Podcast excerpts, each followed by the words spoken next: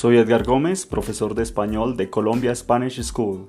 Esto es Spanish with Edgar, un espacio para aprender y perfeccionar tu español, emitiendo desde Bogotá, Colombia. Hola amigos y amigas, bienvenidos a un nuevo episodio de su podcast Spanish with Edgar.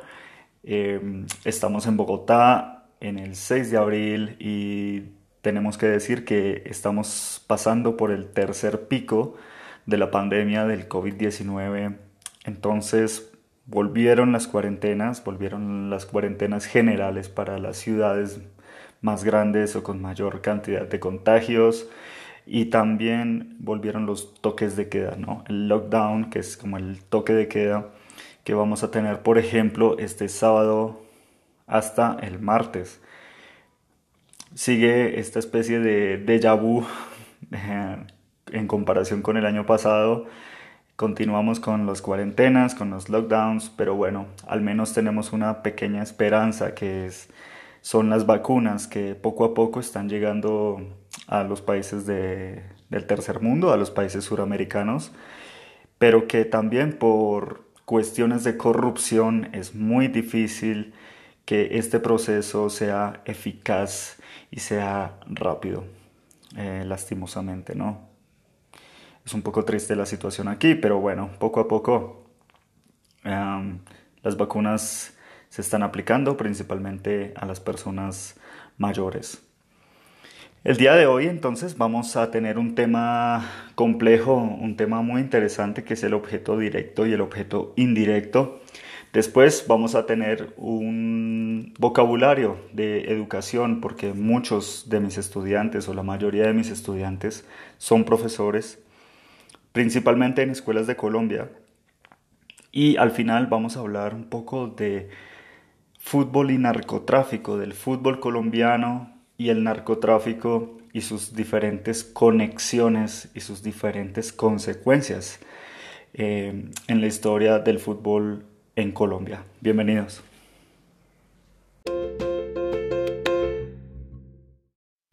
Muy bien, en nuestra sección número uno, la sección de gramática, vamos entonces a aprender sobre el objeto directo y el objeto indirecto. Este es un tema complejo, es un tema más o menos complicado, pero voy a intentar enseñarlo aquí de una manera simple y lo más clara posible. El objeto directo, vamos a empezar con el objeto directo.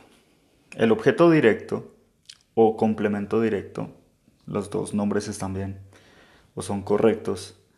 El objeto directo es el objeto que está siempre después del verbo y recibe la acción.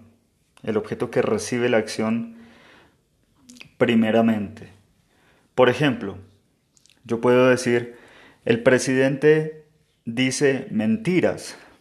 Mentiras es el objeto directo aquí porque es el que recibe la acción y la acción es decir. El objeto directo entonces tiene diferentes clasificaciones, depende el número y depende el género. Entonces, el objeto directo se clasifica en lo y la, si es singular, masculino o femenino y los, las, si es plural masculino y si es plural femenino. Recordemos que mentiras es lies, ¿no? En este ejemplo el presidente dice mentiras, las mentiras son plural femenino. Si nosotros queremos usar el objeto directo en esta frase, tenemos que reemplazar mentiras por el pronombre de objeto directo. En este caso, las. Entonces, la frase es, el presidente dice mentiras. Cuando transformamos esta frase en objeto directo, decimos, el presidente las dice. Las son las mentiras. Cuando queremos usar ahora el objeto indirecto, ¿sí? Ahora estamos en el objeto indirecto. El objeto indirecto está después del objeto directo y también siempre hace parte o está conectado con diferentes preposiciones. Vamos a hacer un ejemplo con la misma frase, pero con objeto indirecto. Yo puedo decir, el presidente dice mentiras a la gente. En este caso, mentiras, recordemos, es el objeto directo. El objeto indirecto, entonces, es a la gente. A la gente. A la gente, esta frase está después del objeto directo y es objeto indirecto. Los pronombres de objeto indirecto entonces son le para singular masculino o femenino. Esto es importante, esto es neutral. ¿Sí? Entonces es le, simplemente, singular. No importa si es masculino o femenino. O les, si es plural. No importa si es masculino o femenino. En el ejemplo, el presidente dice mentiras a la gente. Entonces, podemos decir, el presidente les dice mentiras. Aquí podemos decir que a la gente se refiere a un plural. Entonces podemos decir, les dice mentiras o les dice mentiras a las personas o le dice mentiras. Los dos son correctos. Le, entonces es a la gente. El presidente le dice mentiras. Pero también queridos estudiantes, podemos usar los dos, podemos usar objeto directo y objeto indirecto juntos. Volvemos al ejemplo. El presidente dice mentiras a la gente. Cuando queremos usar juntos el objeto indirecto, objeto indirecto, ¿ok? Se transforma en se. Entonces esta frase es el presidente se las dice. El presidente se las dice. Se es el objeto indirecto que se transformó porque nosotros usamos los dos, objeto directo y objeto indirecto. Entonces se hace referencia a la gente y las a las mentiras que dice todo el tiempo nuestro querido presidente en Colombia.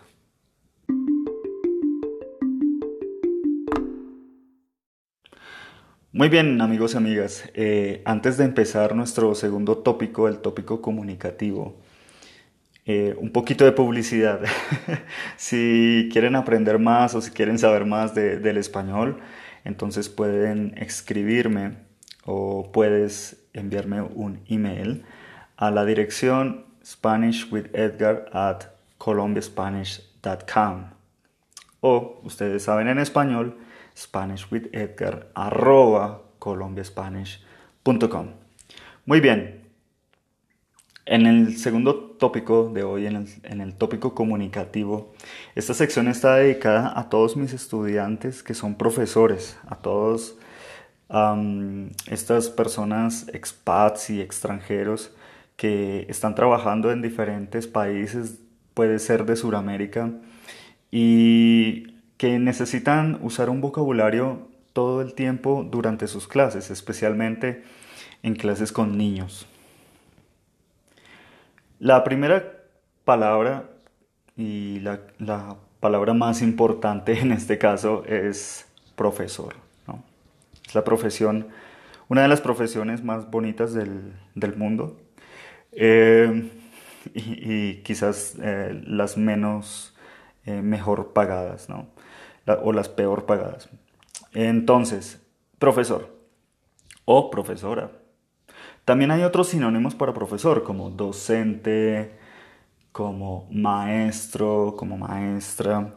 No instructor, por favor. Aquí eh, solo se usa para las carreras un poco más técnicas esta palabra instructor que hace referencia a otro tipo de formación. Bien, entonces profesor, estudiante, ¿sí? Los estudiantes. Hay otro sinónimo en Colombia que son los alumnos. Alumno es estudiante. Clase. Eh, bueno, la clase es la clase o lección, pero es más común clase. Notas, que son los grades o marks, son notas o calificaciones. El subject es asignatura la asignatura o la materia. Por ejemplo, mi asignatura favorita, por supuesto, era español. También me gustaba mucho filosofía. Mm, la materia que no me gustaba, o la asignatura que no me gustaba mucho, era física y un poco matemáticas, la verdad. Em, bueno, la pausa es el receso o el descanso y también es necesario usar comandos, órdenes para los estudiantes. Las más típicas o clásicas son siéntense, hagan silencio, levanten la mano, pidan la palabra, pónganse de pie, respeten, muy importante, escuchen, um, participen en clase, sean puntuales. Y otros términos aquí claves o fundamentales en la educación, en la clase, son examen, la tarea que siempre tienen mis estudiantes también. Todos tienen que hacer la tarea. Algunos los hacen, otros no, pero bueno, la mayoría las hacen. Eh, recuperación. Eh, las actividades de recuperación son cuando un estudiante pierde una asignatura. Tiene que hacer actividades de recuperación. El verbo aprobar o pasar un examen o una asignatura, una materia, o reprobar cuando un estudiante pierde una materia. Y al final está una de las acciones mm, más tristes y más decepcionantes para un estudiante, que es repetir el año. Em, yo repetí un año, realmente. Eh, no le deseo a nadie repetir el año, pero pues puede pasar, ¿no? Em, no sé en este momento el sistema educativo Quizás es un poco más flexible, pero antes era muy, muy estricto y muchas personas tenían que repetir el año, entre ellas su profesor Edgar.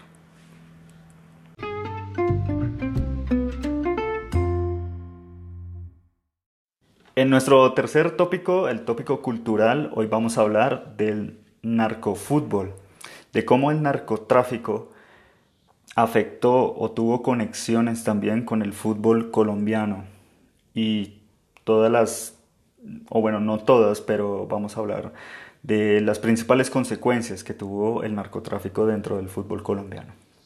Es así como vamos a empezar con em, el primer club que fue afectado por, por el narcotráfico, que fue conectado por el narcotráfico y fue al final de la década de los 70 y principios de la década de los 80 y fue el Club Unión Magdalena, el club de Santa Marta en la costa caribe colombiana, que tuvo conexiones con los exportadores de marihuana. ¿no? Esas son exportaciones ilegales que tuvieron mucha fuerza en la costa caribe durante los 70 y que el Club Unión Magdalena tuvo beneficios por eh, estas personas que, hacían estas exportaciones eh, ilegales y que por supuesto es, narcotráfico o el inicio del narcotráfico en Colombia. Posteriormente vamos a hablar entonces de tres clubes que sí tuvieron una gran influencia de los narcotraficantes más poderosos en Colombia.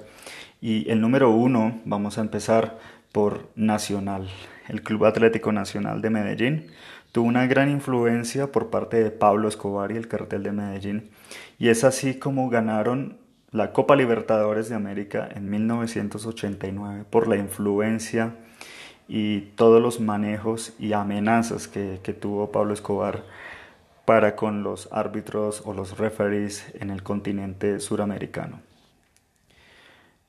La, Copa Libertadores, eh, para que me entiendas, es como la Champions League ¿sí? en Sudamérica entonces, como eh, Nacional eh, ganó este título gracias a, todos los dineros y al poder que tuvo Pablo Escobar, no solo dentro de Colombia, sino también en Sudamérica.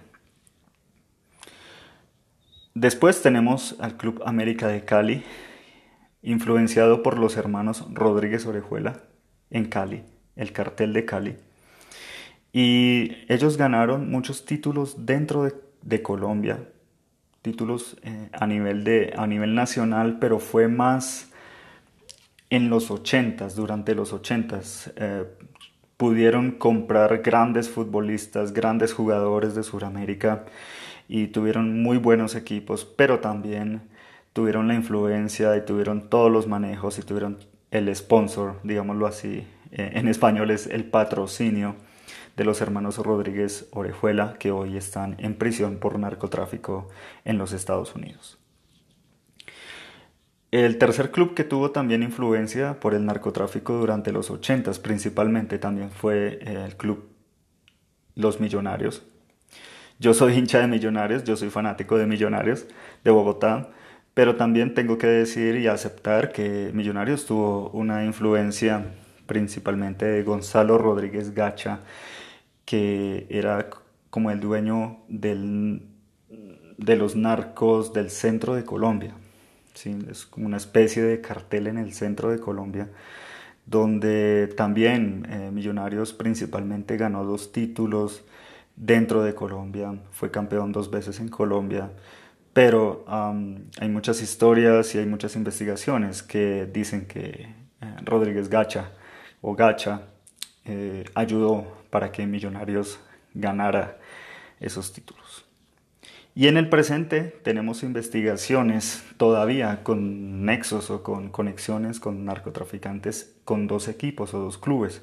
Uno de ellos es el Club Santa Fe, que es el segundo equipo de Bogotá y que em, tuvo conexiones con Víctor Carranza, una persona que traficaba con esmeraldas, una persona muy poderosa con las esmeraldas, con unos negocios también ilícitos, ilegales, y que posiblemente tiene mucho dinero o tuvo mucho dinero dentro de Santa Fe. Y posteriormente, hace unos 10 años, fue asesinado el jefe o el dueño del club Envigado en Antioquia porque entre venganzas, de, también entre carteles. Em, también fue una víctima porque formaba parte de la oficina de Envigado, que es una especie de, grupo narcotraficante en Colombia en estos momentos. Y por venganzas entre ellos, él fue asesinado y era el dueño de este club de fútbol. Si quieres saber más, si quieres aprender más, por favor escríbeme a SpanishWithEdgar at colombiaspanish.com o en español, escríbeme por favor un email a SpanishWithEdgar arroba colombiaspanish.com. Muchas gracias por aprender conmigo. Nos escuchamos en el próximo episodio. Este fue Spanish with Edgar. If you want to learn more about Columbia Spanish School, please email me at contact at colombiaspanish.com and follow me on instagram.com slash Spanish. thank you